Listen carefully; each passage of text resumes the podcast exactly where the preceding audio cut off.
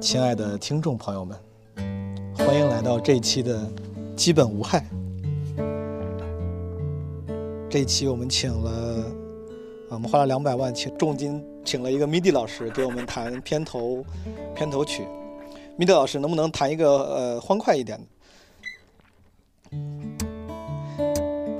这两百万没白花，朋友们发现了吗？这米老师，米老师愣事。米老师现在是清明节假期，你能不能弹一个？就 米不是米老师谈一个符合毛东人物形象，谈一个送情郎。要求一个搞笑的，搞笑的，嗯，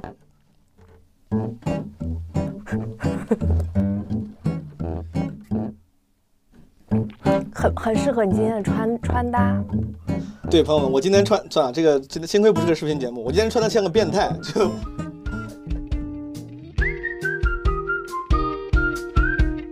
得了把，张小姐，授权给了湖南台的那个综艺节目。你们怎么这些天才的音乐人，一个人摸鱼写了首词，一个人五分钟谱了个曲，然后就卖给了一个节目？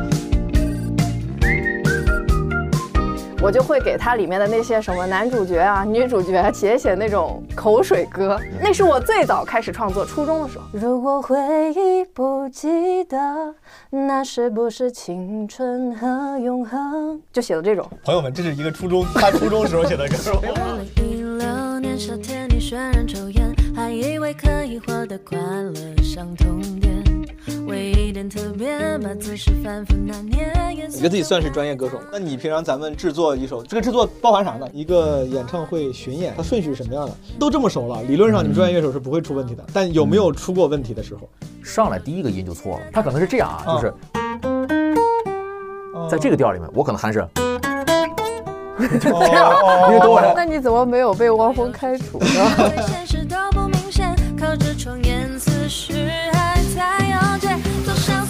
现在很多人做专辑，更给我的感觉有点像是十个单曲。尽量是在一件单一乐器的伴奏下，你觉得这个歌很好听，那么它就是一个好听的歌。但我其实并不同意这个观点。就是对于专辑的，你要写五十首，我从里面挑十首。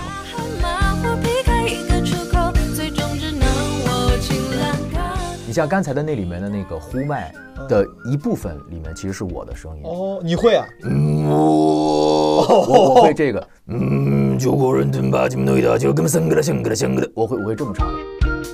我觉得艺术作品啊，它最重要的一点是想象力。你这期付费吧。不不不，九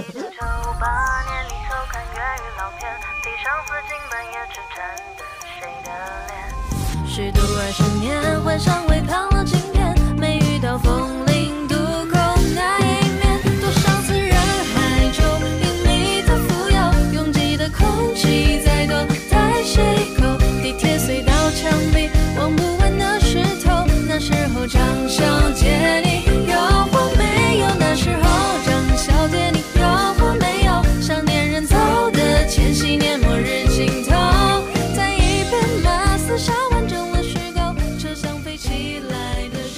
有 What's up，朋友们，你们好吗？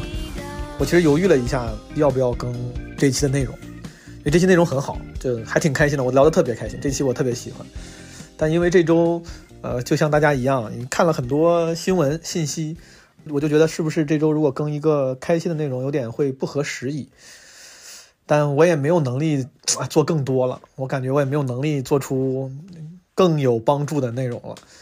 其实我已经是个老网民了，我也算个老老网民了，就是已经不太容易，真的不太容易轻易被网上的信息啊，那些大家转的很多的那些新闻，轻易的 打动。但仍然这周的很多事儿，仍然让我会有很多负面情绪，对吧？痛心、压抑、愤怒，啊、甚至更深层次的忧虑和无力。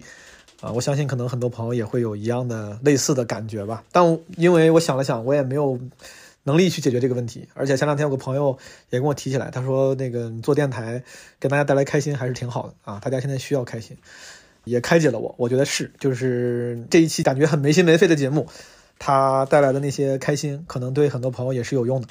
虽然对于有更实质性困难的朋友们提供不了帮助，但希望他力所能及的给大家带来一些欢乐。如果你还没有加入基本无害听友群，可以加微信号“基本无害二零二二”，加入基本无害人间观察群。我介绍一下这期节目。这期节目为什么开心跟欢乐？是因为我从做基本无害开始，我就一直幻想有这么一次，有这么一期节目，就是我可以一边弹琴唱歌，就是跟朋友弹弹琴、唱唱歌，然后一边聊。然后因为这样一个场景，需要特别会弹琴的朋友和特别会唱歌的朋友，然后我从来没有凑齐过。这是我终于基本无害做了快两年了，终于凑齐了。然后这期节目你们就会听到像片头混剪里面那些一样，就是可能聊着聊着突然弹起来了，聊着聊着突然唱起来了。对于喜欢音乐、喜欢唱歌的朋友，我觉得这期节目跟下期节目，我把我们的对谈推拆成了两期，将会是非常开心、非常具有娱乐性，同时非常 informative、有信息量的一期。上半期更多的是开心的这个弹唱，然后帮大家认识嘉宾他们的故事。下半期其实可能会有更多的关于音乐这个行业呀、音乐制作呀、创作呀、音乐相关的，可能稍微来说更干货的内容。然后这两个嘉宾呢，我们在节目里面稍后你会听到我们的对谈，然后我们怎么认识的，他们的背景。但我还是简短的在开头跟大家介绍一下，理想是有一首歌，我无意中在网上发现的，叫《基本上无害》，跟咱们的电台名字一样，他是这首歌的原唱。后来我一看呢，他已经出了好几张专辑了啊，他是一个专业的音乐人、唱作人，虽然他自己很谦虚，唱的也很好。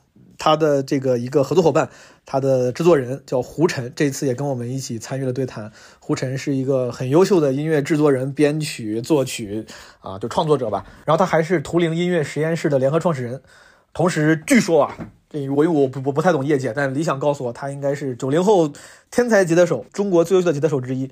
现在在汪峰老师乐队弹吉他。好，大概就是这么两位专业的音乐人朋友啊，我是一个爱好唱歌的小白音乐爱好者。跟他们请教请教，然后因为我们聊得太开心了啊，太长了，所以说拆成了两期。现在有请大家跟我们一起经历上半期我们快乐的对谈。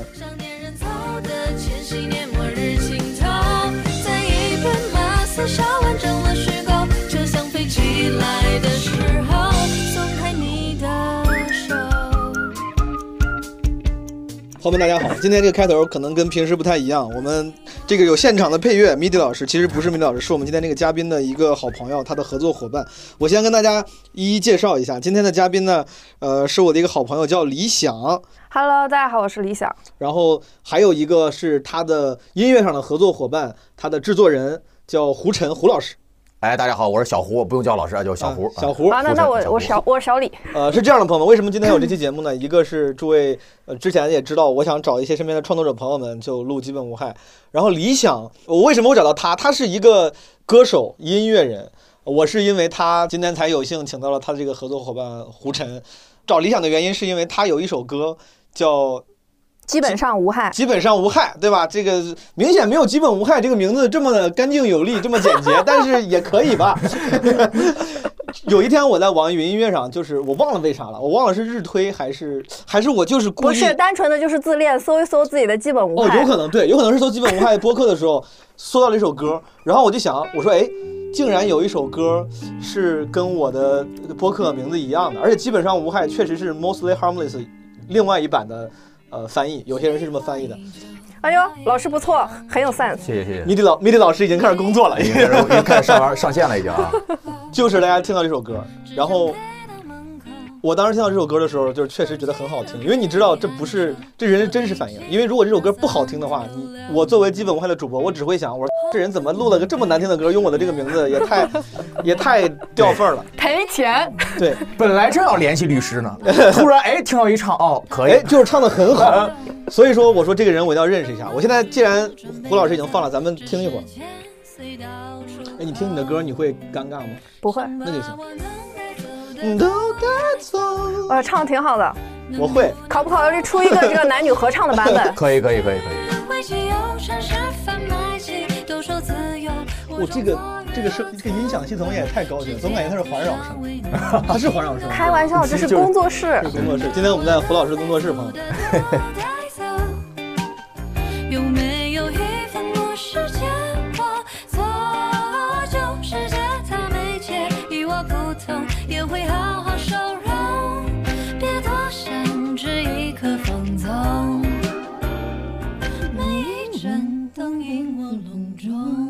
好了好了，差不多了。其这个实其实，在大家面前听自己的歌挺尴尬你会，尴尬吗？有一点。我好喜欢，我我不是我好喜欢在大家面前，就大家面前可能有点尴尬，但我有时候会在家听自己录的歌。胡老师是这样的，毛总已经为你向你发出了这个制作歌曲的申请，暗示暗示，暗示暗示，没问题啊随时嗯咱们就是按照按照你平常那个市场价翻翻一倍，然后给他做就行了。翻一倍，老子有钱，翻五倍。胡老师做一首歌多少钱？咱们这都客气的人，我这个基本高于市场价二十倍起吧。哎，胡老师真的，这个本来咱一会儿可以细聊你的工作内容，但既然他问到了，平时那你平常咱们制作一首，这个制作包含啥呢？胡老师介绍一下。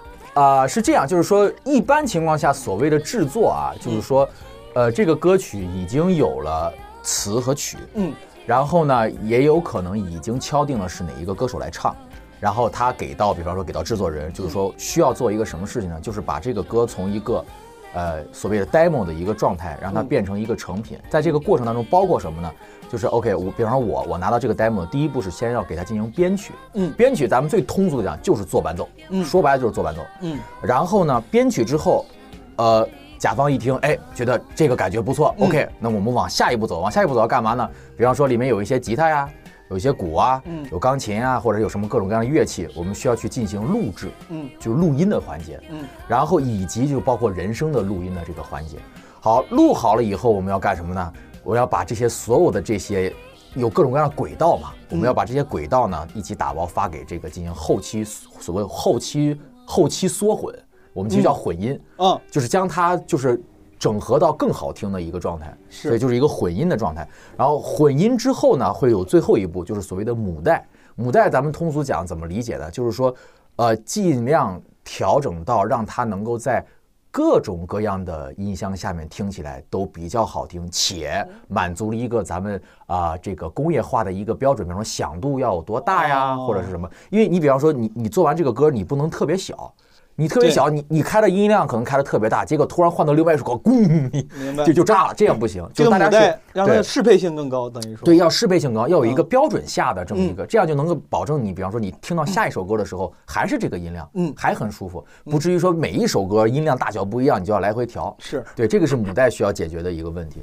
对，就是所以说，你指的胡老师制作，就是整个这个过程他都能给你搞好。对全包就是制作有我有人就是团队，需要对对对是是做这件事所以说这个全包，呃我不知道这个能透露吗？咱们市场价通常是多少？我对这个没有概念。呃，它是这样嗯，通常呢是便宜可能会很便宜，贵呢有可能会很贵，就以你那种顶级制作人，就是顶级制作人六位数的都有。六位数都有。咱俩这关系二百吧，你给我差不多二百。那太贵了，不行，这东哥呢肯定就是五块吧，我觉得，我觉得就是咱们也是实在人，主要是我这个我这个水平就趁五块钱的那个制作，你知道吗？也很难给我制作出六位数的效果。就是咱们就是对做一个实验性的，就是所有的全部一遍过，好了不好，反正就是他。了那，那今天就可以啊，就就就混缩了一遍，啪啪摁几个钮，就这样吧，无所谓了。对对对哎那，咱也整这个叫做 one take 啊，林林志炫有一个专辑哦林志炫。One take，对，咱们也是 one take，对，好，咱们说回来，咱们一会儿跟胡老师细聊。然后朋友们，我跟大家解释完，就是当时我在我应该是网易云上，我听了、呃理想的基本上无害，然后我就一反常态的在微博上给理想发了私信，因为通常来说我是个脸皮很薄的人，我很不好意思去跟人打招呼。但当时我记得我给你发了私信，嗯我就说你的那个我听你这首歌啊，跟我有个播客名字一样，嗯我说如果可以的话，能不能一块儿录播客？嗯然后他特别友好的答应了我的录制请求，同时还今天竟然请到了非常厉害的他的合作伙伴胡老师一起来过奖过奖，我来给大家解释一下，解释一下解释一下我我当天的心理活动。夸一夸。好，那好好可以。我可以是这样的啊，嗯毛东给我发了这个私信之后，平常呢，其实我大部分私信都是我我会看心情回啊。嗯然后毛东发那个私信以后，我很冷静的给他回复了一些文字，具体是什么我忘了，就是嗯很正常的。嗯，转背立刻给我所有微信里的小伙伴，哎，你们知道吗？那个脱口秀的那个毛东，哎，来找我了，什么什么什么，大概发了有十个人吧，就是脱口秀那个叫啥来着也不知道，反正就是脱口秀那个。然后还非常就是厚脸皮的去看了毛东的线下演出啊，嗯。哦，对，上次还还来看演出了。对，然后朋友们，我我 in case 你们有有些人可能听不到后面，我先说，理想在六月十八号在北京有线下演出，然后诸位如果有兴趣的话，可以去那儿。诸位如果想到现场来这个堵截毛东中的话，请一定要购买。在在哪儿买票？就是进入到这个网易云或者是腾讯的这个我的个人的页面，你就会有通道可以点进去购买了。理想是那个这期节目里面，你肯定在从那个题目里面已经看到了，是就是理想的想，然后它有个英文名，你一般是跟英文名一块儿吧，Evelyn 对吧？嗯嗯嗯，然后大家反正就根据咱们这个节目上的信息，去网易云或者 QQ 音乐 QQ 音乐啊，搜他的个人主页，然后应该会有购票的渠道。这个信息还是挺重要的。细聊之前，先让各位就是听众再更好的了解一下诸位，你们能不能聊聊一下自己的这个专业经历？就是我跟毛东是一样的，都是这个音乐爱好者。然后呢，对，唱的没我好，这不行，这你不不不，你说你说，嗯，然后呢，我是在美国读书的时候，那会儿呢，就是机缘巧合吧，就开始自己写歌。你是在南加大是吧嗯对，我是南加大。哦我在南加大读研的时候，呃，然后那个时候，其实我很小的时候就开始写歌，但我那个时候对写歌没有什么正确的理解，就是单纯是跟自己的朋友玩儿。上初中那会儿，不是很多女孩子都喜欢，就是看那种言情小说，哦，完了就开始自己写一点那种小故事。我当时就帮我的好朋友，就是基本上《无害》这首歌的作词，他是我的初中同学。嗯，当时他写的那些言情小说呢，我就会给他里面的那些什么男主角啊、女主角纠爱恨纠葛的故事写写那种口水歌啊。那是我最早开始创作，初中的时候。你这这也已经超出我的预期了。他说小时候写歌，我以为是给类似于什么“你妈的头像皮球”谱上曲这种，就是就是你妈的头就那种。原来你是正经写歌啊，就是对对，就就正正正经写歌，但那会儿就是因为我们家里也没有任何是跟这个行业相关的，就不了解，没有任何的这个音乐素养，所以所以我自己写完了以后呢，也就当一乐呵，后面也没有再持续了。你现在还能回忆起当时给言情小说写的歌的？我我我随便唱两句，你随便，你太好了，我我以为你记不住了。嗯，如果回忆不记得，那是不是青春和永恒？就写的这种。朋友们，这是一个初中他初中时候写的歌。哎，我怎么觉得比现在的歌儿？没有没有，哎，真的这个你们真的很哎，这个这个有点太这个有点太牛逼了吧？因为因为那会儿就是老听什么 S.H.E 啊什么那种的。哦，有点那意思。但，但其实早期，因为你没有任何的专业的学习过程，你写歌那个状态更像是本能的去复刻那些你听过的音乐。嗯，但是嗯口水歌很多都是因为它的那个和弦走势，呃，待会儿说到后面就是再说这些，就因为它很相什么六似。六五 呃呃呃，四五三六二五一四，六四五三六二五，就类似于和弦走势比较对对对对，就是在那个框架之内，然后你自己去转换你的那个 vocal 旋律的旋律线，所以当时写的都是这种啊。我觉得我的音乐素养的顶峰，如果状态好的话，嗯大概就是他初中这个水平，就是给一个和弦，可能什么能把旋律走向稍微改一改。但那个时候你没有经过专业训练，纯粹就是因为可能对于音乐爱好，然后乐感好。我学我学钢琴，哦，你学钢琴的对，怪不得。我学钢琴。好，然后那个时候就开始了创作之路，然后你继续往后说。那会儿大概写了有二十首歌，我觉得有。之后呢，就到了读研的时候，就中间一直没写。嗯，然后读研之后呢，有一天也是忘了是啥了，反正突然一下就在家弹琴，又想把这个写歌捡起来。但是呢，我又是一个跟文字 很不熟的人，然后我当时为我的好朋友写了一首歌，但是我的歌词大概也就写了两句吧，发展了两句，发展不下去了。跟文字很不熟，听起来像文盲的自我介绍。我跟文字不很 阿巴阿巴阿巴，所以，哎，所以说，你看啊，你不是专业学这个的，你研究生，你说你开始写歌，但那个时候你学的是啥呢？你本职专业是啥呢？我我我这样，我本科学金融的，哦，然后呢，但是因为是。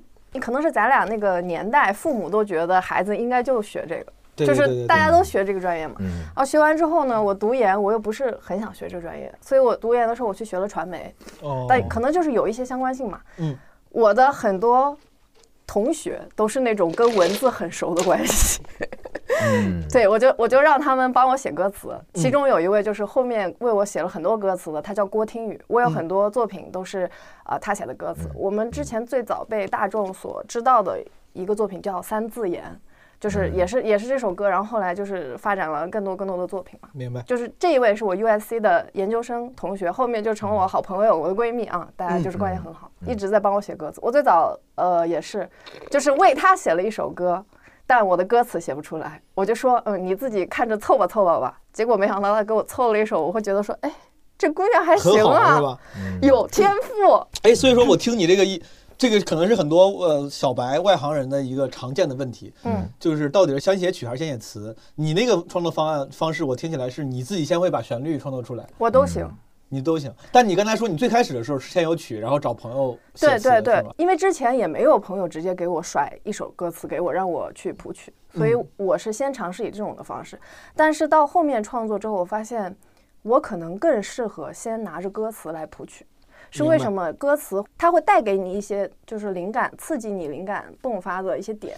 对这个问题，我、嗯我先跟二位讨论啊。我一直以为，呃嗯，当然有有些那种嗯可能对音乐更敏感的人，他们会先把旋律写出来，然后你填嗯词。是是，嗯但我觉得是，难道不是先有词？它词本身的那个断句和语句，嗯它是有节奏限制的嘛？所以说你有词再谱曲，它可能那个节奏会更对。如果你先有了一个曲，哦，也可以，就是填词的话，就照着曲的节奏往里填词，对吧？也要看那个作哦词人他本身是要看对于旋律的解读能力，哦，对这是一个相互的。这是一个相明白互的。。所以说，就是先有曲先有词这个事儿，在目前的音乐领域，嗯，它几乎是五十五十的，或者说有任何一个是比较主流的方式吗？我觉得先曲再词是更多一些的。我我觉得啊，就是嗯其实每个人习惯不一样，也有那种就是直接词儿曲就是一块儿出来的那种，也有。哦，就创作人自己词曲一起。但就是说，其实是什么呢？就是谁就是谁先有，嗯肯定对那个人是自由度更高的。对，就是后者的那个嗯，他可能相对来说需要你有更多的经验和能力，是的才好把这个东西给完成。是的，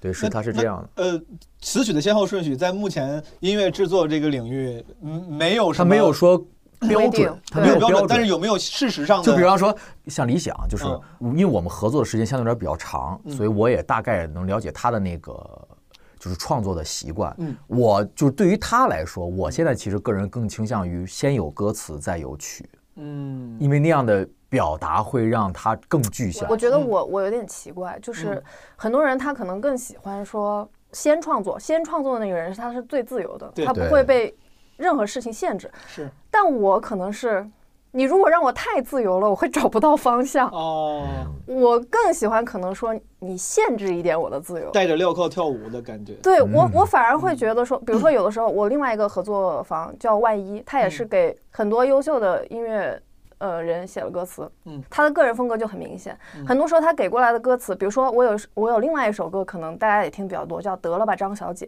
嗯，这首歌后来是授权给了就是湖南台的那个综艺节目叫什么？我家那小子，我家那小子哦二做了主题曲。哦，然后当时那首歌是他上班摸鱼、开会很嗯难受，写了一版歌词给我。我当时拿到那版歌词回家以后，大概五分钟就把旋律写完了。你们怎么这些天才的音乐人，一个人摸鱼写了首词儿，一个人五分钟谱了个曲，然后就卖给了一个节目？因为不，因为因为 他这也的太容易了他的那个 表达和情绪在那首歌词里，你就是非常强烈。明白？你拿到手的那个时候，你感觉你的脑袋里那个旋律它自己就蹦出来了。就这种感觉，其实可能对我来说更快，嗯，你会更舒服。对，然后我也能很快去找到就是契合的那个状态。明白。嗯，咱们说回来，你就是研究生的时候，你开始自己又尝试写歌了。我我理解中，这个时候你还不是个专业歌手，你就是个爱好者吧？对，哎，你我先问一下，你现在你觉得自己就是你不要谦虚啊，你觉得自己算是专业歌手吗？专业歌手的话哦，不算但但我觉得作为一个流行音乐的作曲来说，我觉得我至少是可以跟市场接轨的。你觉得你是个专业的创作者、对，创作人，创作人？嗯对，我之前跟李想聊过这个问题，因为他一直尝试避免称自己是专业歌手，因为他这个点上他跟我一样，你还在上班，对，你在工作，其实你不是个全职的歌手。是其实主要看这个“专业”这两个字儿呢啊，是形容词还是名词。哎，就如果你是说形容词，我哥们儿是专业的，他哦可能不愿意这么称呼自己，明白，但他确实已经以这个东西，他因为他有收入了在这方面，所以你可以叫他为专业，嗯他的专业是这个，所以主主要看你怎么理解这个事儿。明白明白。就任何一个创作者，因为谦虚，他都会说，哎，我的水平还有很高对很高的提高对对对空间啊。但现实是他已经通过这个方式，是的，毕业的时候不就是创作了一些作品嘛？然后嗯当时一五年毕业的时候，可能是出于想对自己的就是这个创作阶段做一个总结，就很想正经的出一张专辑。嗯然后那个时候呢，就是在网上听到胡老师给另外我们那个朋友廖国月，嗯做的一些作品。当时我在 L A 就跟我那个作词人郭天宇，我们俩一起，我记得是从 Korean Town 开回学校的路上，我们俩听到那首歌叫《刺身》，哎，放一下。刺身就是胡老师给任海国乐胆海胆刺身那个刺身？是的。哦，这首歌是胡老师作曲，胡老师编曲。一四年，对我当时听到这个编曲的时候，觉得哎，这个老师做东西还挺有灵气的。这个老师，嗯 其实胡老师挺年轻的，对吧？对，嗯，哎也也呃，不跟你年轻了。跟你差不多。跟我差不多哦，跟我差不多，那差不多，那挺年轻的，九八年的吧，我俩都。嗯是的，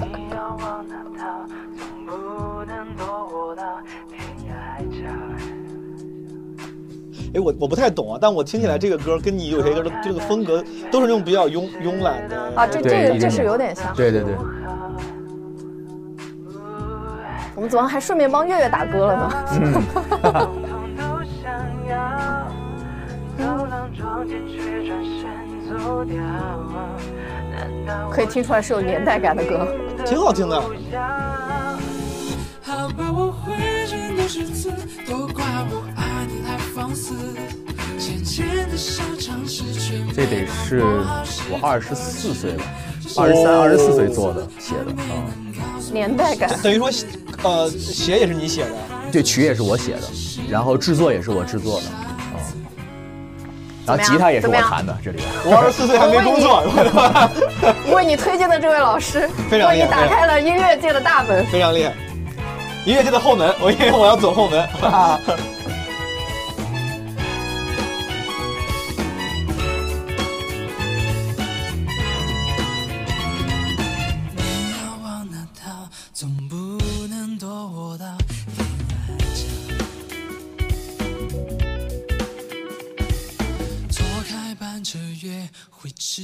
迟到，难不成我那么不好？明明知道，通通都想要，走廊撞见却转身走掉。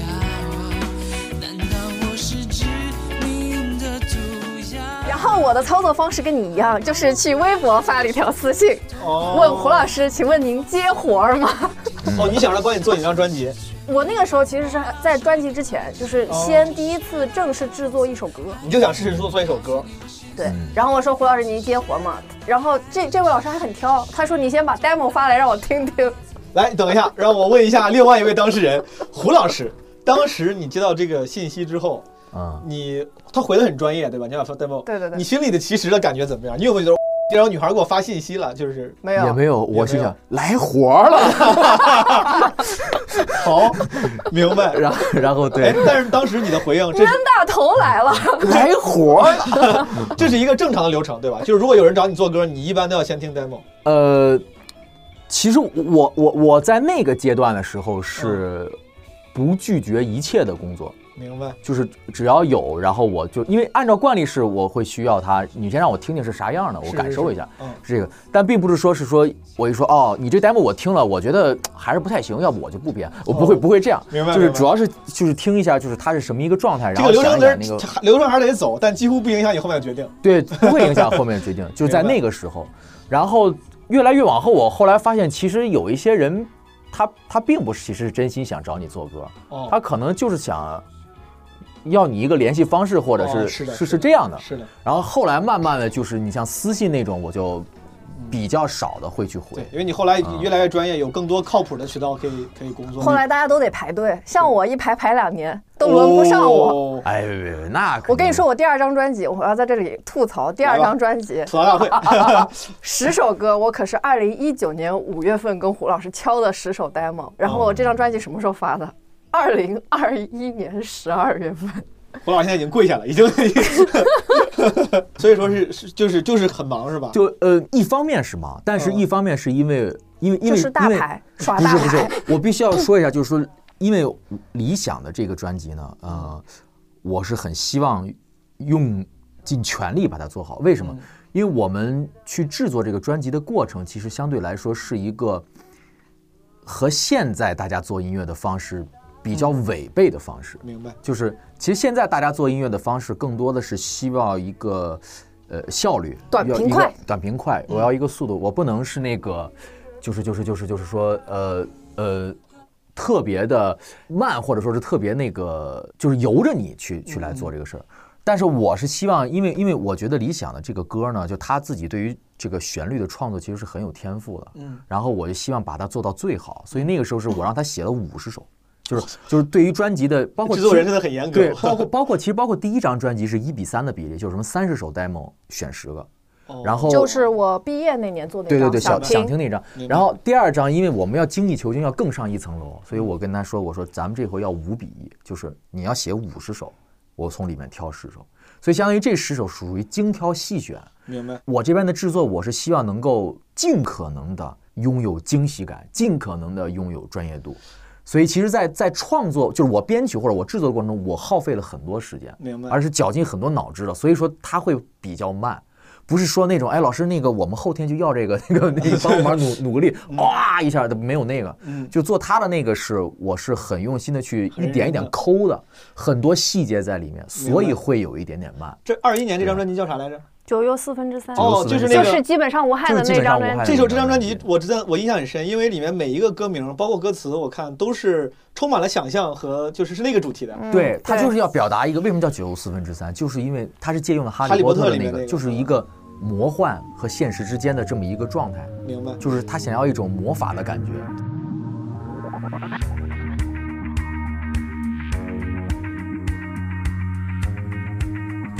这首歌叫《人生购买链接》，对，这首这张专辑里面，我不知道这个是一个适合问创作者的问题吗？就是你有最喜欢的歌吗？没有，真没有，不是，就是你很难选出来，尤其是胡老师当时让我写五十挑十的时候，哦，其实我觉得我很多作品我自己写出来都是很喜欢的，然后你决定你要不要把它放进一整张专辑，你考虑的维度就是因素很多，不是说。你没有选它，是因为你这首歌写的不好，可能它就是不适合你放进专辑专辑的主题。对，因为这个我也想聊，就是说我对于专辑的理解是什么？现在很多人做专辑，更给我的感觉有点像是十个单曲，是就是它它其实它没有整体感。对它没有统一要传递的概念。嗯，我觉得专辑其实是一张专辑的最小单位，就是什么意思？它一定是一个整块儿，就像你要做一个变形金刚，或者你要做一个东西，十首歌其实是这个金刚的零件，嗯，但它整体是一个金刚，你必须要就或者也或者说是你要做一席菜。我们就做内蒙菜，我们今天就做川菜，但在这个川菜里面，我们可能有水煮肉啊，然后也有各种蔬菜啊什么的，但它不能脱离这个川菜系的这个状态，因为它它是你要整体表达的一个东西。所以按照这个逻辑，我们就是先商讨的专辑的概念，你必须要在这个概念下去完成这个专辑。嗯所以从五十挑十是为什么？就是一方面是选曲要一定要好听，这个是就像菜一定要好吃，首先好吃对，这是根本的。其次，你必须要能够传递出你想传递的信息。嗯，所以基于这个才会有后面的。哎，但我要插一句，你说就是其实现在有很多那种企划，它是真的是完全就是凭空而出的，说我要出一个概念，然后按照这个概念来出十首歌。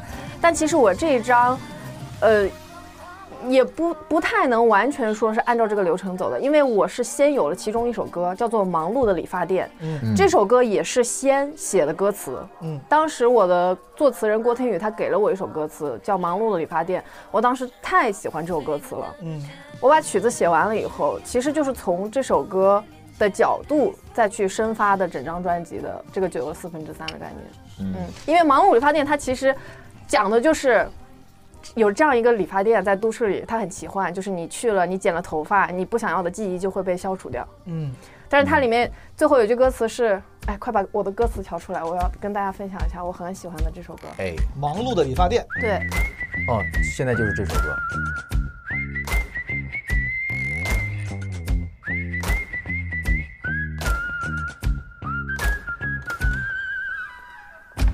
色砖石垒起的街角，竖着古朴的标签。钟乳旋转，大红白蓝出现你家忙碌的理发店。理发师有固定的装扮和机械化的语言，没有热情的接待员，也没有传统的广告宣言。来来去去热闹的人群，路过时从来会发现，今年的人目标明确，仿佛存在一种特殊的缘。隔着玻璃门，我看不清一张张完美的笑脸，络绎不绝的客人说，这里能失去烦恼四三千。他们进去时都踌躇难断，出来时却向往着从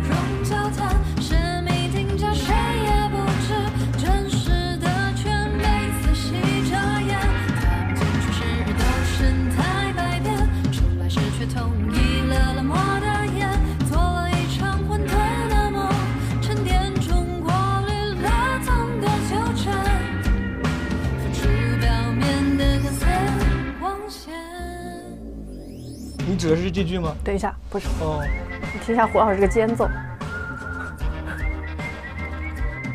有没有那种很奇幻现实、魔幻现实主义的那种胡老师，感觉？这是你自己吹的口哨吗？对哦，是真的是啊。对对，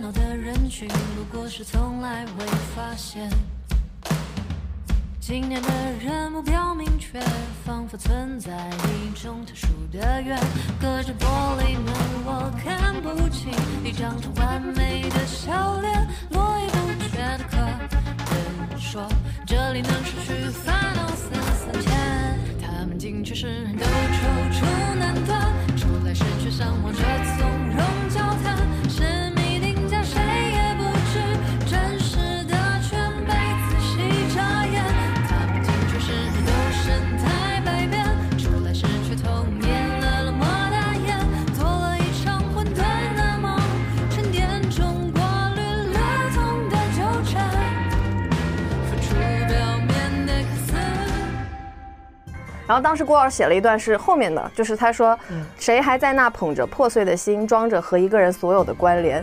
没有历史的故事里，完美到无无可无可挑剔的情节，却无处可寻有趣斑点。谁还在那捧着破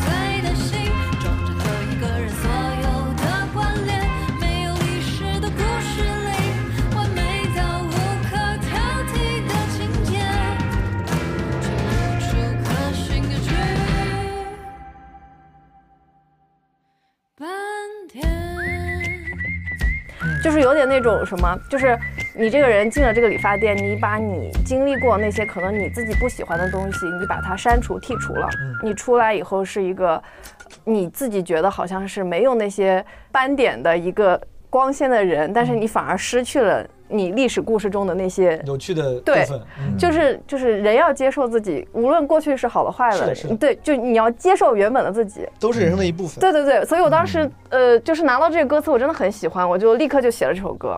我们当时在五十选十的时候，胡老师差点没选，没让这首歌进来，因为他觉得我这首歌的。旋律创作在我的五十首歌里并不算是特别出彩的，我我同意他的这个观点，但是我是觉得这首歌无论是在主题或者是我的旋律留白处，它有很大的编曲的空间。嗯，然后很神奇的是，胡老师确实做到了。现在这首歌，我觉得现在这首歌在我这张专辑里，就是目前听歌的听众的反馈来说，喜欢这首歌的人非常多。主要你把压力给到了。你说这个歌有很大编曲空间，胡老师他妈心里回家郁闷死了。然后你知道你知道当时我选歌的那个逻辑是什么？就是说尽量是在一件单一乐器的伴奏下，你觉得这个歌很好听，那么它就是一个好听的歌。哎，这个还挺有意思。对就是你觉得在单一乐器的伴奏下，如果一首歌都能好听，很好听，那它就它本说明它的素质还是不错的。对。但我其实并不同意这个观点。哦你，开始吧，你俩开始打一架 就像什么？像什么？就是像做菜嗯。A 五的和牛，你不需要做太多东西，嗯稍微煎巴一下，加点盐就巨好吃。哦其实这个词曲唱的 demo 就像这块肉一样，嗯你的肉如果真的特别好的话，其实你不需要在厨艺上面有过多的加工。我是比较倾向于这种，因为很多歌曲是要靠所谓的编曲撑，嗯就是它其实本身没有那么的好，但可能因为编曲确实做得很好，让人家觉得哦还不错，挺好听。所以我当时就是像我刚才说的，为什么那么那么慢呀？就是因为我希望把每一个环节都做到极致。嗯所以当时在选的时候，《忙碌理发店》呢，确实是我觉得那个旋律跟它其他的旋律上面来讲亮点是弱一些，所以当时我们在这个上面有一定的这个哎这个分歧。你这个我也可以给你演示一下，哎就可以可以可以来来来是当时忙碌的理发店啊，这个 demo 是什么样的啊？这一段能不能切了呀？就是然后好不容易有有现对场，类似于像这种，才不是这样的呢！反正就不是这样就是你现在去去欢乐的你现在刻意刻意的侮辱我的 demo，不是 不，大概就是这个意思吧。哎，和弦我还有点忘了，就是来这去去热闹的人群，他故意不好好唱他故意，他就故意的，为了体现他就是他的制作给这个加了多少分但。当时 demo 就是一把吉他，就大概是这个东西，就是你你不会有就像现在那种那样的那种庞大的那种那种感哎觉。，因为我太不专业了，就是你刚才听完我听完那首歌，再听你现在弹，我明你甚显感至觉得这个更好听吧不是，？我明显感觉它不一样啊，但是嗯我我有点儿我分辨不出来到底哪儿不一样来着。它除了那个配乐编曲更复杂之外，是不是节奏呃也也有变化？呃，其实是这样，就刚才这个版本和它的录音室的版本，在嗯根本上的节奏律动嗯其实是相似的。啊，明白。但是呢，这个强调了这种节奏，嗯但可能在那里面是咚咔哒哒哒咚咚，它是哦它是，但它的那个机理，它那个小单位的那个东西是一样的。但所以说，嗯这个的细节上面的变化会让你感受到不同的气质。是的，是的，对对对，是这个样，就有点像是红烧和清蒸，就就你明白那个意思。有点我我不太懂啊。但我就啊你刚才谈那个，就是你说那个，嗯就是那个节奏，感觉是一个很轻松的都市小品，嗯，但那个就有点都市传说的感觉。我想对，我想再再次强调一下，我的 demo 不是这样的，你 给我把 demo 弄出来。哎哎，但是哎，但是你的 demo 是你自己弹的吗？对。哦，我我 demo 是钢琴，那个版本的 demo 好像真没有，那个那个版本的 demo 在我这儿好像真没有，你得拿你的手机自己放。哎，算了算了，找不到了，whatever 吧，反正就是 我我听，因为那个旋律当当当啷当啷叮叮当啷当当当当啷当啷叮叮当当当，就是一个在我看来是比较意料之内的旋律。哦，对，但是你像他有一些其他的那个歌，那个惊喜感真的有，就是哇，他居然写把旋律基本上无害，就包括基本上无害基本上无害。你来个吉他版本，胡老师张口就来，哇，嗨，不不不不不不，就就就那么回事，其实就那么回事。但就是他的很多的那个歌的旋律，嗯，就包括你像人生购买链接啊，谁放宽我？你那个是呃呃，谁放宽我？购买链接时效的期限、配置和规格，想再成哒哒哒哒哒。漆黑包裹会送什么来和我碰面？身贴在背后是不可推翻的标签。哒哒哒哒哒哒。就是你就会觉得很经典，呃不是很开心啊就朋友们很很惊喜，怎么样就很惊喜。要不要来做一张毛东的专辑很？开心，很开心。哦耶，就是你说真的很惊喜。包括他后面，你像什么他一直不开心这个，嗯阿拉霍动开，这都是哦我我很喜欢的旋律，他就写的真的好。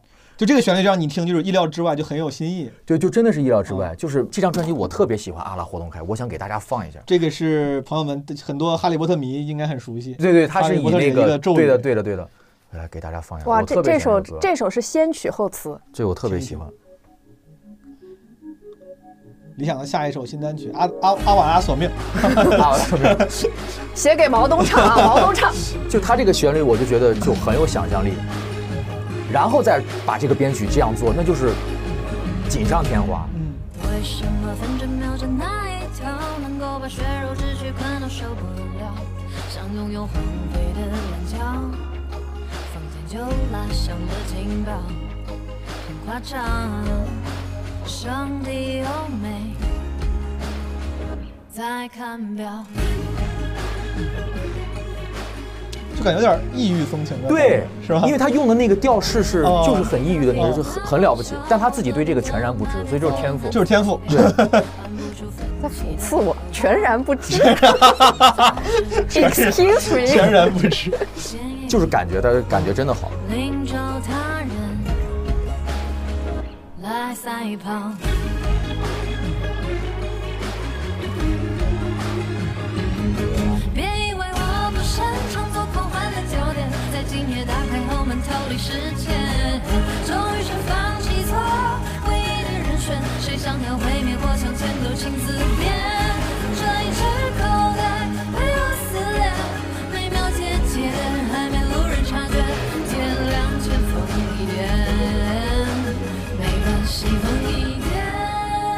这是一首社畜躺平歌。真的，就真的很妙，真的这个旋律写的真的很妙，很了不起。所以说，呃就是我能理解啊，就是做专辑有点像，比如我们做专场，嗯或者就像艺术家做展一样，它不是嗯单一艺术品的拼凑，对，对它本身应该有整体性，跟他想表达的这个统一性。对，最重点就是你要传达的到底是什么，这点非常重要哎要。，比如说，那我先问，这张专辑你想表达的是什么？如果以两句话来概括的话，这个主题就是你们觉得？我不知道，哎，那当然对，制作人你看啊，就是你当时他说你下了什么五比一的这个呃要求，嗯嗯这是通常做一张专辑制作人会干的事儿吗？就是说为了咱们为了高要求、高标准，你得写够几比几的这个不会了。比。其实这在现在来说并不通常，因为哦它成本太高了。五十首歌让一个人去写，就本来就已经挺要命的事儿，他还只能选十首。咱们那个年代，就我还记得当时周杰伦刚出道的时候，有很多关于他的新闻，说他第一张专辑不是什么，也是吴宗宪跟他说，他说你拿什么多少首歌过来，是这样，一百首什么怎么着？因为你只有对比了，你才能嗯知道到底什么是最好以及最合适的。明白？如果说我只有十首，嗯你就会变成被动的，嗯，你必须要根据这十首来去想你的概念是什么，那就本末倒置了。嗯我们的是，我们先要有这个概念，是的。然后以这个概念来去看哪些歌更合适、更好。你觉得这是这个专辑的概念是什么？我觉得其实我们就是要体现一个魔幻跟现实的这么一个交汇的这么一个状态就是其实我们原来想的并不是叫九游四分之三，而是叫九游四分之三电台，就是说，因为大家生活已经足够、哦足够疲劳、足够累了，我们希望给大家一个出口。明白？这个出口就是像九又四四分之三的入口一样嗯，你到了这里以后，它就是一个异想天开的，让你嗯让你快乐、让你放松的这么一个地方可。以短暂脱离现实世界，对，短暂脱离现实的，对，表达的就是这个，所以后来叫九又四分之三，多一些想象，多一些自由度，就是让你多一些少压力的那种感觉的那个状态。好。是这个这个感觉，对，刚才既然聊到专辑之后，胡老师作为这张专辑的制作人，给了很多自己的想法。嗯顺便，咱们终于姗姗来迟的让胡老师自我介绍一下。可以，是这样的，理想之前跟我其实非常全面的夸过胡老师了。我现在的概念就是他很厉害，但是回头打九折啊，但是我需要，才打九折，啊八五折八五折，但是我怕我怕我夸的不到位。所以说，能不能你夸夸他，包括他自我介绍一下？因为我现在听到的啊，我跟诸位听众分享一下，就是胡老师，他是很多明星。刚才还说他本来要去帮汪峰做这个演唱会，呃，是是是做吉他手、做伴奏。嗯他是一个非常非常专业的吉他手，应该是中国顶级吉他手之一。然后同时，我现在在他的工作室里面，他现在这个工作室应该摆满只有十几把吉他，好像是有非常多的吉他，嗯，而且据说都很贵，很很专业一。会儿我们录完了，准备把胡老师打晕啊！我跟毛东就把这些吉他运出去了咱。俩也搬不动，对吧？然后胡老师同时，你看刚才听出来，他还做制作人，还做编曲，各种各样的。嗯所以胡老师，你能不能你先简单自我介绍一下？你介绍不全的地方，让李想帮忙补充。我就是你是学这个的吧？你大学是学这个的？还真不是，我大学学的是电子信息工程，我对，就是 这也太这个其实就是也有故事，就是不不，我我先来从旁人的角度介绍一下胡老师啊，是这样的，我最早呢是先听到了胡老师给别人做的编曲，我就想说，哎，这个人听上去不错，我来搜搜他吧。嗯，一搜，哎呀，吓一跳，是什么呢？我读大学的时候，他已经是汪峰演唱会的吉他手了，就是嗯跟着汪峰去各种什么鸟巢啊，明白呃就是就是巡演。后来呢，逐渐变成什么？后来因为认识了胡老师，就认识了他刚刚之前说的宋昭老师、马肖飞老师，嗯发现他们是一个这个叫做组合，也不叫组合吧，，boy band，呃，音就是偶像男团，哦，对，偶偶像男团。然后这个偶像男团最近做了什么事呢？就是去年我们不是有一档很火综艺节目叫《披荆斩棘的哥哥》啊，这个很火。对，然后当时的是第四次公演吧，就邀请了这三位老师作为艺术家去合作舞台。作为这个颜值担当，哦，就是胡胡晨胡老师，还有你们刚才说宋呃，昭，宋昭老师和马小飞老师邀请他们三个去了。去去呃对第四次公演，然后他们公演当时合作舞台是跟呃陈小春他们那个团合作了一首叫《当年情》，然后跟那是最火的了。这个节目我只知道陈小春。还有另外一个就是达拉崩吧哦，跟张李承铉李承铉他们合作，就这两个舞台。明白。对，然后剩下剩下胡老师自己介绍达。拉崩吧是之前有人在什么歌手还是在哪唱过？达拉崩吧是是他编的，呃，不，就是是这样，达拉崩吧本来这个歌曲是不是一个周深唱过？对对，是的，是的，对是哦的，是一个二次元的神曲。是是就他最早是拿那个洛天依就是是做是是的是的然后他在二次元其实是非常非常火的。是的后来有一版是周深好像是在一个节目里面对在一个节唱过的目上唱过。然后我们接到这个其实是节目组定的，就是他们希望可以唱达拉崩吧，然后只是我们就是图灵，就是我宋昭马耀飞，我们这个组合叫做图灵音乐实验室。然后图灵的哦版本，这个好酷。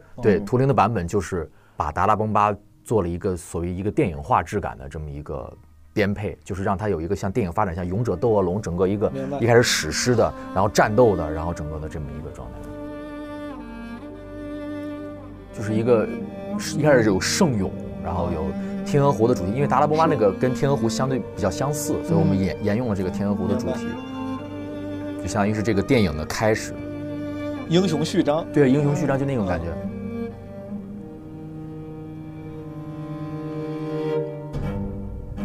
然后要出征了，就是这是我们的啊，很久很久以前，巨龙突然出这是那个谁？抛哥，什么歌？呃，黄贯中，哦，黄忠，抛哥这是李竹贤 James James，这首歌几个人唱？八个吧，七个八个，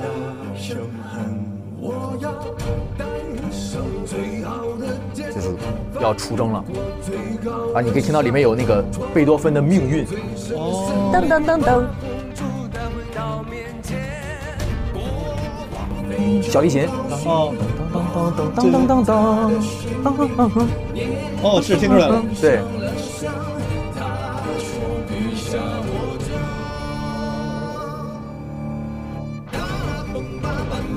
天鹅湖。对，我第一次听到这个编曲的时候，我都惊了。我说哇，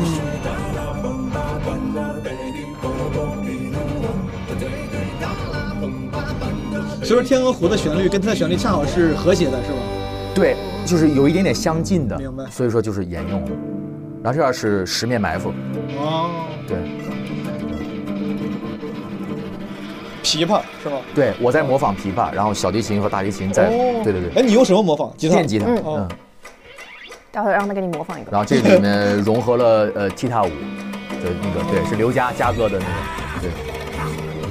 然后从古代转到现代，hip hip hop 的元素元素在里面，欧阳靖唱的这段，哦，然后还融合了呼麦，蒙古的音乐，对对对。对我们是音乐实验室嘛，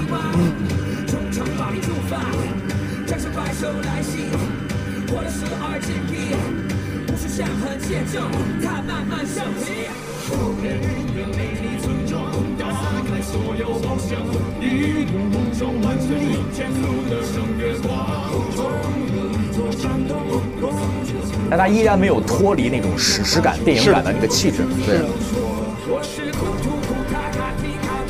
就有点像，你知道什么那种十二罗汉、十三罗汉那种 heist，就是一个团体，但里面有风格各异的人，对每个战士都不一样。对对对。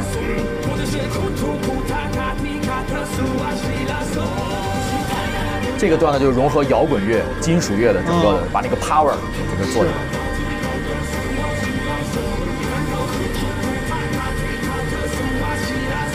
很有舞台剧的感觉，我听着就感觉总感觉就特别是个舞台剧的那个一个发展逻辑嗯在里面，对。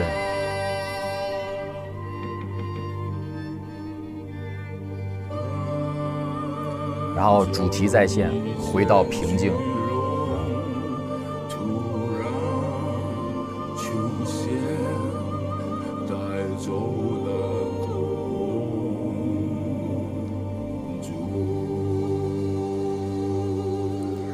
哎，图灵真的太牛了，就他们真的是专业的。然后最后是电子乐，dubstep。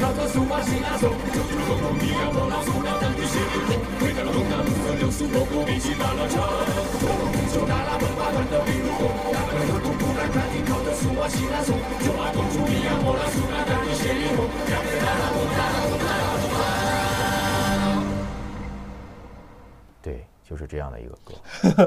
太开心了，我操！朋友们，刚才你们看不见，没有视频，我操！我们仨在这沉默着低着头，然后在跟着节奏在那儿晃，这个确实确实挺屌。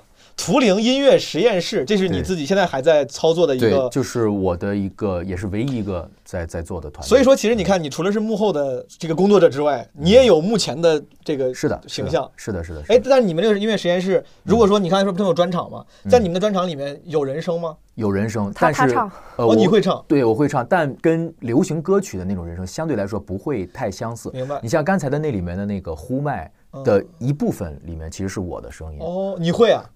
我我会这个对，然后我在图灵的里面的唱里面有一首歌叫马，嗯，就是我要用这种方式，嗯，就国人吞吧，金诺的就跟森格的森格的森格的，我会我会这么唱，哦，它是一个蒙古我叫人声乐器，人声乐器化，你把人声乐器化你把你的人生当做了一个乐器之一。对，因为嗯因为我们叫音乐实验室嘛，其实我们的理念非常简单，就是说将从古至今各类音乐嗯，进行有机的结合，明白。这就是我们实验室做的事情。我多问一个啊，嗯。就是我我之前跟李想聊过，就是我嗯本来是一个资深的音乐爱好者，嗯。我有一段时间在在我讲单口之前，我那段时间每年把什么电视上所有跟音乐选秀节目我都会看一看，嗯嗯连着看了好几年。然后当时我有一个印象，嗯，就在这音乐选秀节目上，就像刚才你说的，嗯。很多是把老歌然后重新编曲，嗯。用编曲撑起来，就是用编曲给了人新的感觉。嗯然后我后来作为一个旁观者、爱好者、不专业的人，我就总感觉这有些歌的编曲越来越繁复，越来越嗯。这个复杂。嗯。因为你们这个实验室听起来是更重器乐编曲的东西，嗯。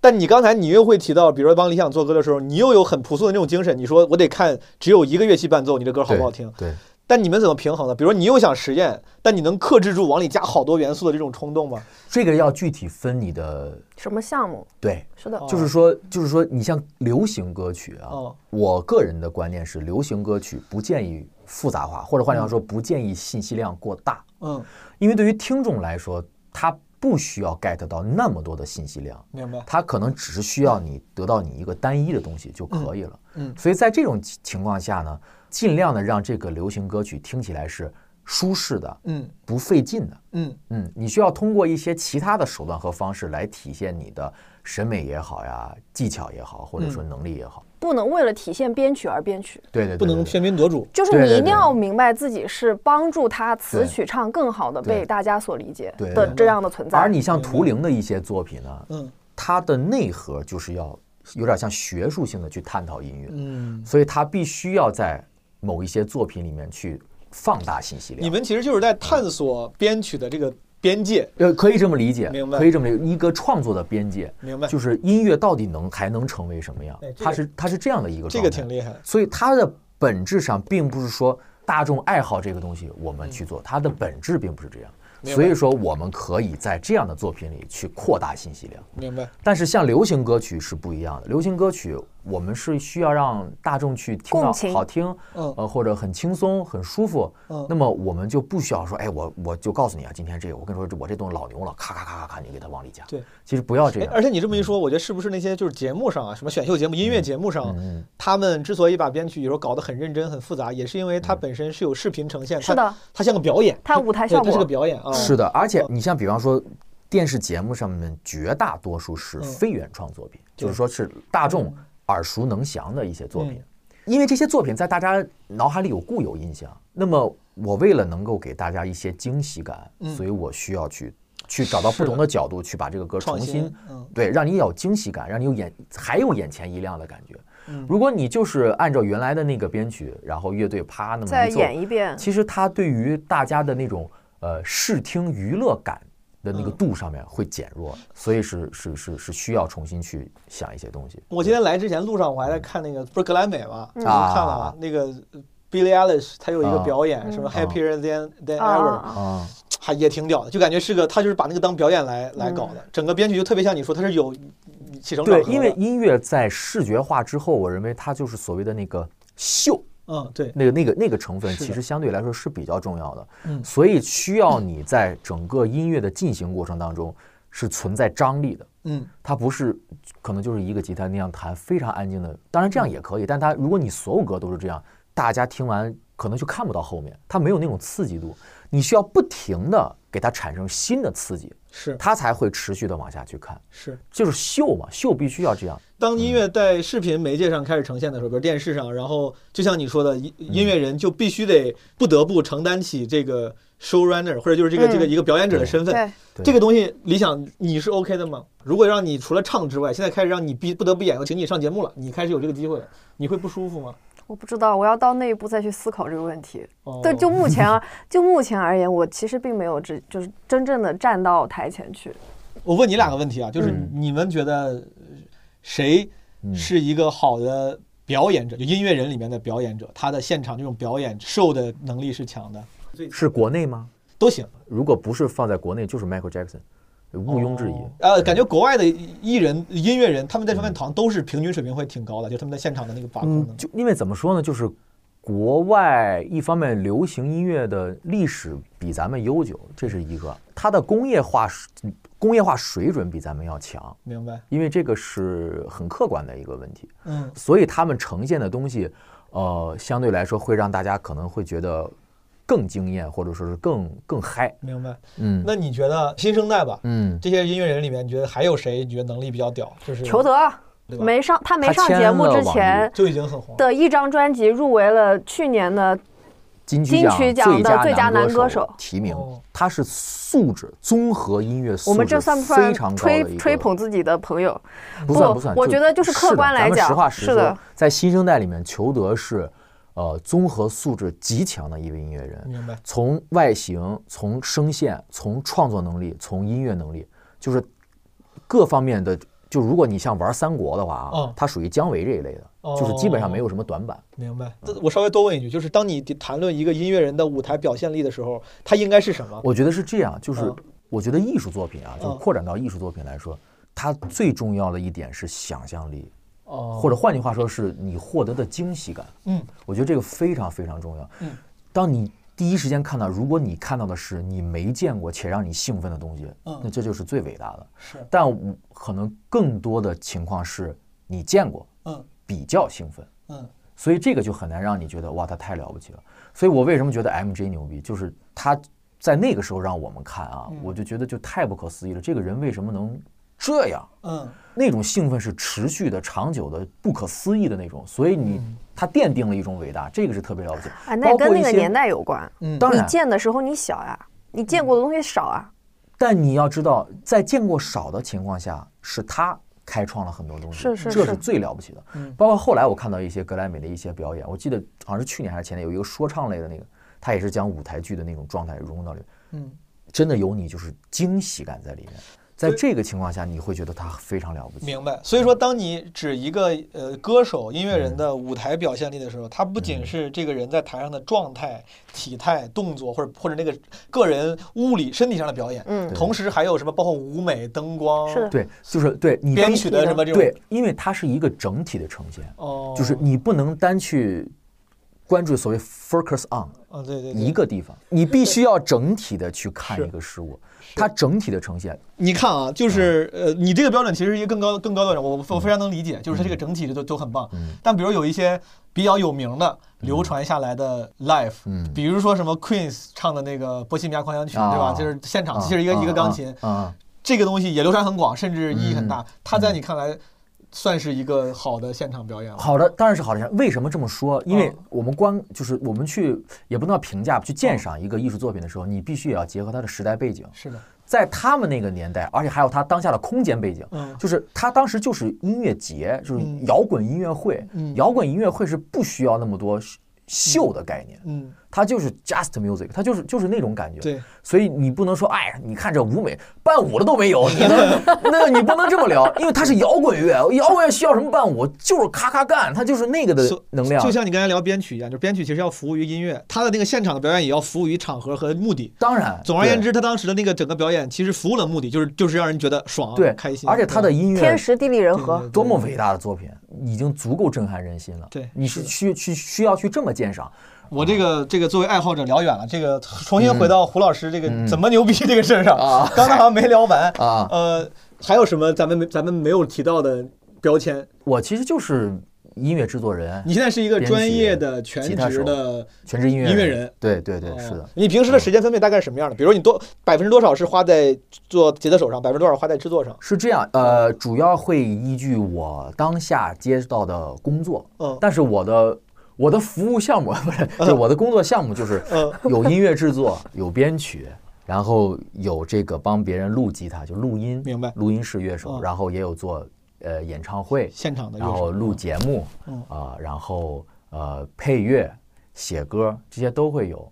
然后呃，我每一个阶段可能分配的那个比例就会不一样，因为你哦像现在这个疫情期间，那当然就演出少嘛。明白？然后呢，那可能我分配给吉他手的时间就会少。好，然后接下来我要做一个整个一个大项目的配乐，那可能就给配乐的时间就多。是的。然后最近也有一些制作案和编曲，就是最近的这些工啊作内容里面，呃，如果不考虑什么物质回报什么的，就是你嗯自己最、你自己最享受的、最喜欢做的是哪类工作？比较客观的讲，这个自己受累的程度和这个回报的程度的这个比例啊，嗯。所谓的叫性价比吧。如果说咱们就投说投入回报比最性高的。性价比的话，嗯。我比较喜欢演出，它不太耗神，嗯。更多的像是一个体力劳动，嗯。就是咱咱们去了排个练，然后嗯。直接走起来演，演完了就完了。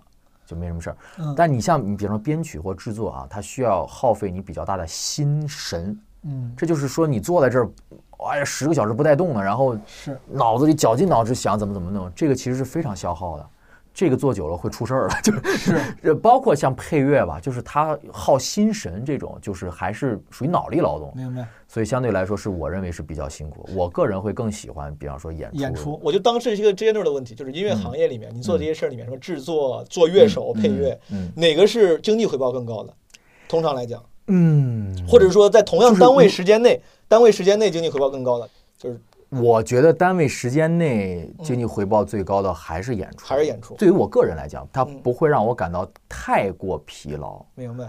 呃，你比方说制作，制作是要比我演出贵，然后嗯但是花的时间也多耗的心力多呀。是的是的所以说这个东西你要按单位时间，我认为是演出明白的那。个。哎，那你这个演出会不会也像你像我们脱口秀演出啊？有时候你演多了，嗯呃，虽然现场给的那个正面反馈很重很很重要，让能让人心里很爽，大家都在笑，嗯但有时候演多了也会皮。你去演出会有这种情况，就底下人确实他们看着可能很爽，但你会不会已经已经谈太多次了？就其实我觉得，我觉得，但凡在任何一个状态下长期存在一个状态下，都会有麻木感。哦，就是我只能说，出于我的这个职业态度，我必须要让自己兴奋起来。哦，但你要说，那肯定也会有啊，麻木的，因为可能比方说你连演二十场，然后那肯定你会有那种很难兴奋起来的状态，但是只是说你你也必须要去这么完成它这个。对，当你去做踏上一个嗯演唱会巡演演出的时候，它顺序是什么样的？比如你马上要去，咱们随便选个城市，你要去郑州演出了，嗯这是你这个这次巡演第一站，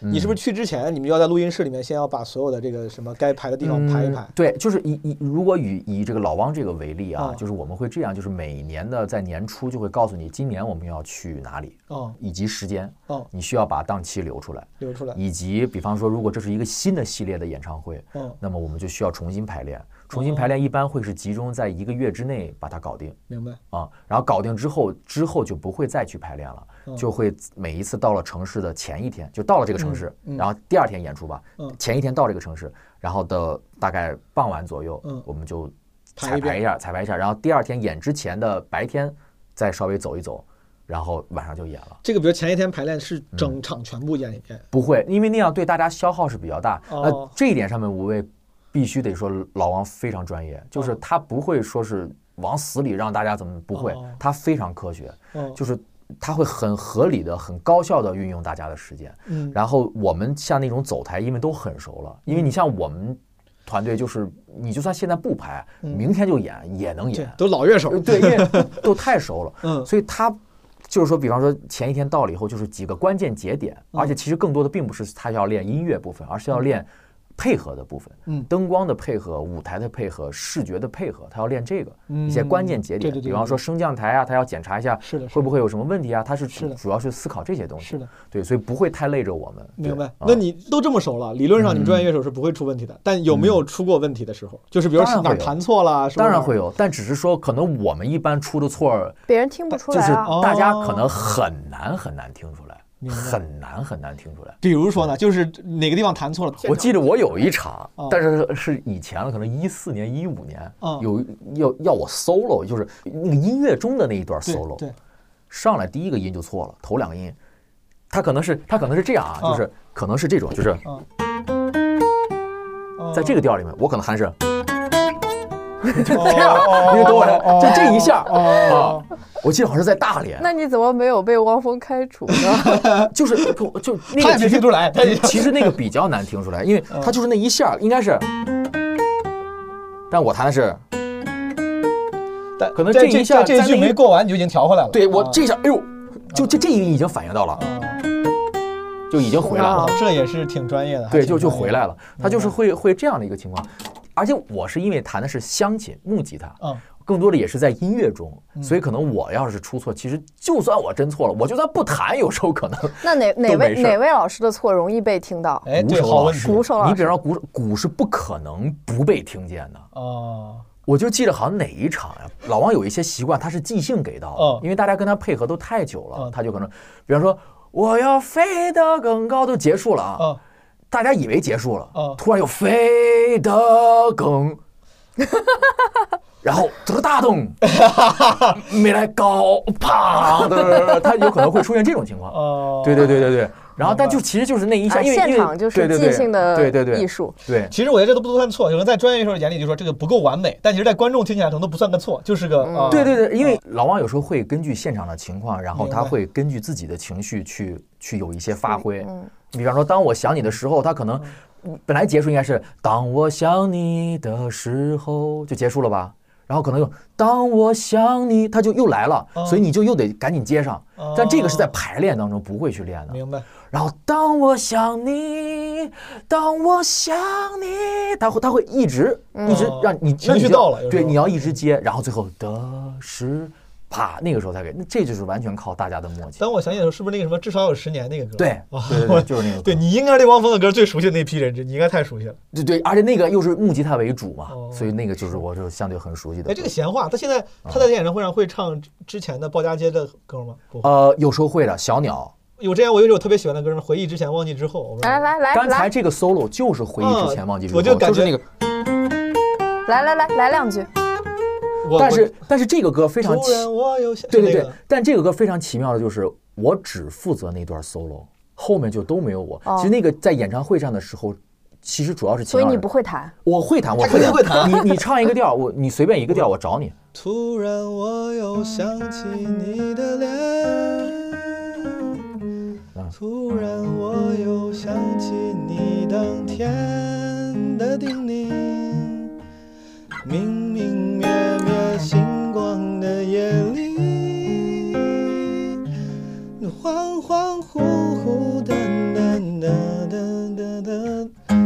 繁星的碎片。对，是吧？我我我记不住词儿了。怎么样？哒哒哒哒你你跟我一块儿，我当电影和无路，你在短云旁轻轻牵手。对，以为我失去星辰，曾在晚风中，你虽然如马，一脚踏空。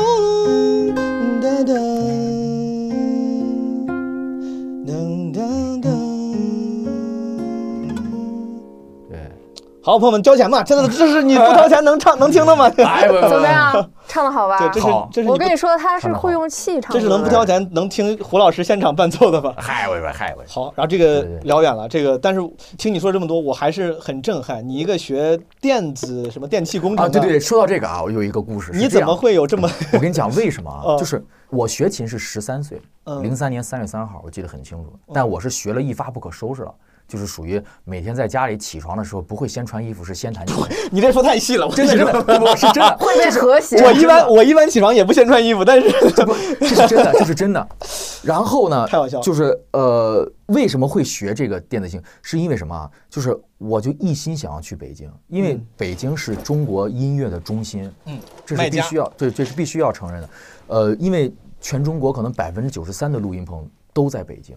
北京是音乐的中心，所以说我说我当时说我一定要去北京看看自己水平是什么样，嗯。我想搞音乐，就考考大学嘛。嗯。然后我爸爸就说担心我搞音乐搞不成，嗯，说他说你看这个你姨父呢是在深圳那边搞发电的啊，是个领导，说不行的话就是你要搞不成音乐呢，就就去那边找个工作。嗯，我我爸爸特别好，就是本来胡老师有可能是个电工的，我跟你说，报专业啊嗯，把带电字儿的全给你全报。了。哦，电子游戏专业也给报。了，对电子，电子竞技，哎对电焊是吧？就 什么什么都报啊。后来呢，电冰箱清洗与维就是护，对电冰箱清洗与维护啊，那个什么电微波炉不是，对就是，但我这个叫电子信息工程，它实际上属于弱电，嗯。因为电子电路元器件嘛，这种叫弱电。你像我姨夫那个呢，发电那是强电，嗯。其实他们完全没关系。嗯，但我就误打误撞的嗯进入到这个电子信息工程这个专业，但在那之后也不忘练琴，就每天就是练琴，但而且最后的毕业设计是一个吉他调音表，哦 就结合上了。但其实是主要还是就是误打误撞的进了这个专业。其实你在学这个之前，你也是像李想一样，很早就对音乐有兴趣。对，因为我十三岁学的吉他，而且我因为我的性格，我觉得我不太适合朝九晚五那样干活。上班对，我的性格不是我十四岁学的吉他，到现在你看看我俩的差距有哎，多大不不，。嗨，我这不不，哎，所以说你刚刚说那个我很有共情，因为当时我十四初二的时候学琴，那个时候因为我喜欢唱歌，而且你知道嗯年轻小男孩也想学点乐器，就感觉酷嘛。嗯当时我老师也跟我说，他说你要想学好，他说你得真喜欢。他当时举的例子跟你一模一样，嗯他就感觉就是进步慢，他就说，他说你说明你还是不是真喜欢。他说真喜欢的人，早上一起床啥事儿也不干，我就得弹琴。啊然后他当时举的举的就是这个例子，然后我当时那段时间为了符合他这个，他当时老师给我讲，他说他说我的琴就在床上放着，就是我一醒，我随时我随手都能拿起来。他说你随手拿的是手机，他说我随手拿的就是琴。嗯我当时印象还挺深的，看来你就是那个真的很喜欢，确实是这样，就是哦嗯，真真的是一发不可收。我是属于那种刚好一般的家长是你赶紧练琴去，啊。我妈是你快别练了，你该写作业了，是是这样的状态。哎，你是你像那个时候，我是因为喜欢唱歌，我想学琴，嗯帮助自己伴奏唱歌。嗯，你是为啥那么喜欢？我真的就是呃，怎么说呢，就是机缘巧合，是因为我很好的一个发小，嗯他学了吉他，哦他有一天跟我说，哎，要不你跟我一起学吉他吧。我当时是吉他队友是什么概念？就是我知道世界上有吉他这个东西，但是我从来不会主动想吉他。然后他说，要不你学吉他吧？我说，行啊，那我试试吧。然后去百盛百货中心买了一把练习吉他，哦那个时候都不知道还有琴行这个东西，对吧对？对，去百盛买了个吉他，嗯结果一弹就一发不可收，就真的喜欢，就就一下就你喜欢的是啥呢？你喜欢的是弹吉他的感觉，就对你喜哎，我跟你说这个很很难描述啊，嗯因为你看我我是什么？我最开始的时候是可能两三岁，可能学过一点点钢琴，嗯后来就是不学了。然后我我听的音乐呢，小时候就是听 Michael Jackson，、嗯就是因为我爸爸喜欢听 Michael Jackson。再大一点儿就是其实跟音乐没有太多交集了，就是三年级吹竖笛。啊，对对对，然后那个时候我能就是比方说泰坦尼克号什么的，我能就能对对对对模仿了我就吹出来了。哆哆哆哆哆哆嗦哆哆嗦哆哆咪瑞，啊我还我还记得，对，再往后就是周杰伦，周杰伦一出来，我说哎，我就不行了，我就太喜欢了。我当时就说我立志要把周杰伦音乐中所有的乐器都学都学会，啊就是要把周杰伦音乐中出现过的乐器都学会。那是我当时那个，然后后来就是一个机缘巧合，就是刚好我的小学那个很好的朋友跟我又是初中同班，他就跟我说说你要不然学吉他吧。我说好，就这样学的吉他。就那会儿弹什么啊？就是爱德来来来来来罗曼史。哦，我知道，我们也学过古典琴，都对，都因为因为那个很好上手，因为嗯你就只摁一个东西，然后就一个节奏型。付费啊！该交钱了这种乱弹就我还没用感情呢，就是随便没用感情哎，你用感情，你你你那个机械的弹一下，再用感情的弹一下。机械就这种啊。但你用感情是，用感情就有强弱变化了，表情也不对了，表情也更用心了。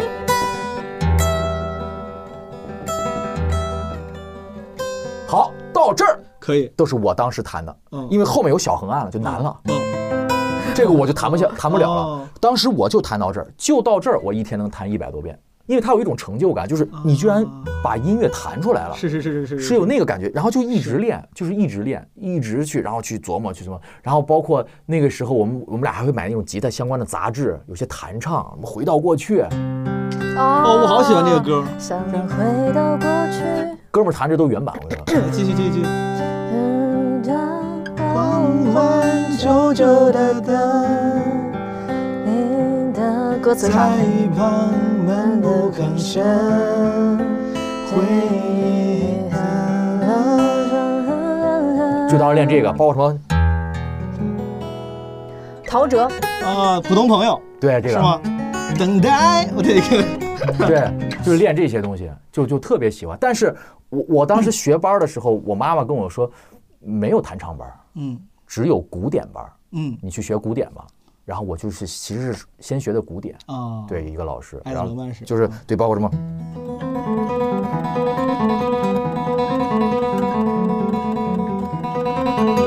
这挺屌的，说来就来。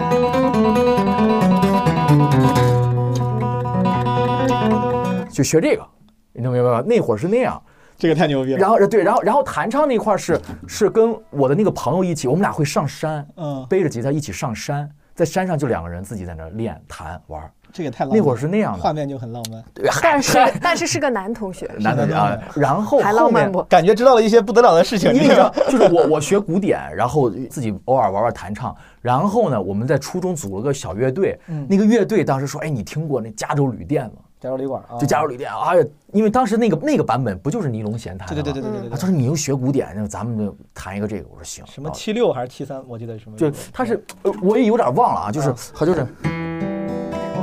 呃，我这样，呃，呃，啊，我感觉对了呀，我感觉听我都听不出来，我。对对对对对对对。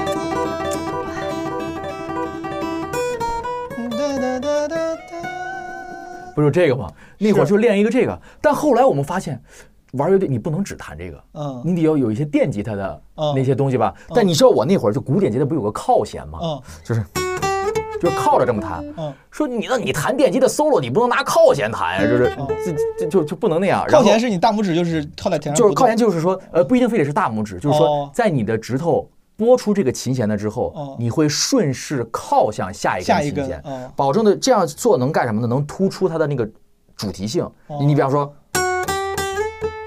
这是靠弦，但如果我勾弦，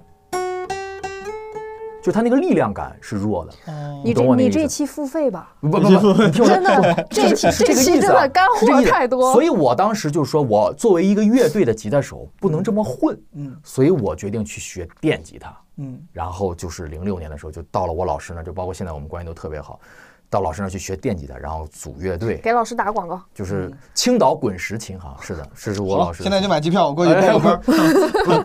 真的很棒，真的很棒，老师们都特别棒。然后是玩重型音乐那会儿，嗯，极端重型，明白。就哒哒哒哒哒哒哒哒哒，开着挖挖掘机，妈，啊，对对，就是开着挖掘机，然后哎呦，就是那种叮咣的，然后就就是这样的音乐，就是那会儿是那样的，哦，对。然后就是，其实我当时去北京也想搞这个，嗯但是就是说，在四场看了四场演出之后，我就打消了这个念头。就是什么呢？一个发现呢，那里面的环境我有点受不了，就是有点乌烟瘴气。就当时啊，有点乌烟瘴，就全是烟，嗯，是抽的烟，还是嗯又演出又演到很晚。我当时都特别佛系，都困得都不行了，就在那看着演出。嗯。再一个就是说什么呢？你演出的费用可能没有你打车回家的钱多。我就跟我哥聊，我哥是商人，然后嗯他就说：“他说你这样不太行。他说你呀、应该用音乐去挣钱，嗯再用钱玩你想玩的音乐。他说这是个双赢的这么一个过程。嗯我一下就茅塞顿开了，嗯明白了。好，从那之后，然后就开始接我的活儿，先把钱赚上。用音乐从你那儿挣钱，对然后接接触接触流行音乐，然后开始研究各种和弦啊、和声啊。从那个时候开始，因为我那会儿就是弹什么啊，我就我跟你说，就是那种都是哦这种拨片来了。就是然后这种。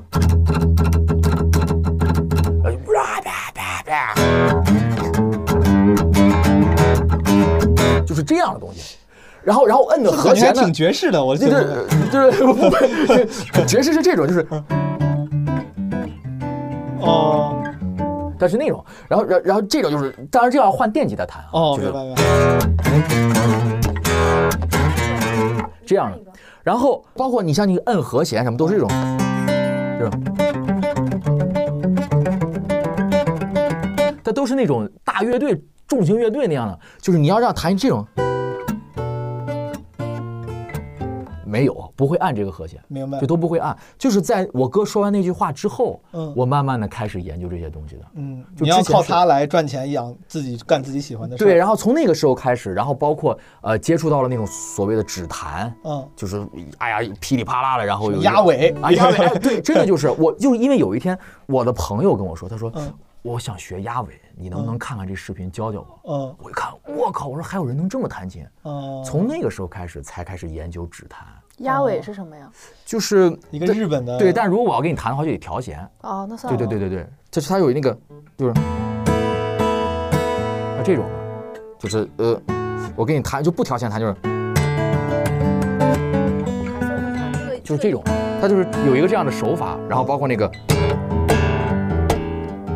它就会有一些这样的东西。就那会儿，然后才开始学的指弹，就是这样的。当时是就反正整个过程吧，嗯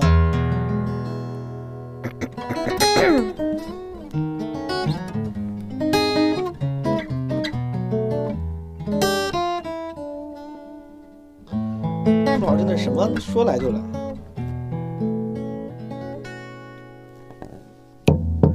等待，我随时随地在等。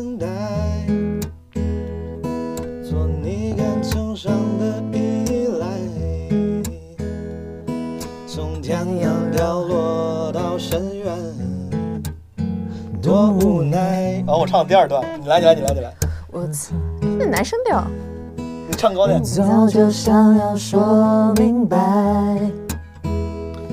我觉得自己好失败，从天堂掉落到深渊，多无奈。我愿意改变，What can I do? 重新再来一遍。give me a chance. 我无法只是普通朋友，感情已那么深，要我怎么能放手？但你说爱，I only wanna be your friend，做个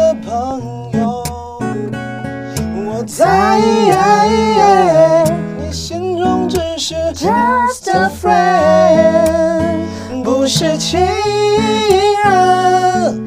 我感激你对我这样的坦白，但我给你的爱暂时收不回来。So I 我不能只是 be。your friend。我刚破音了，好像。哎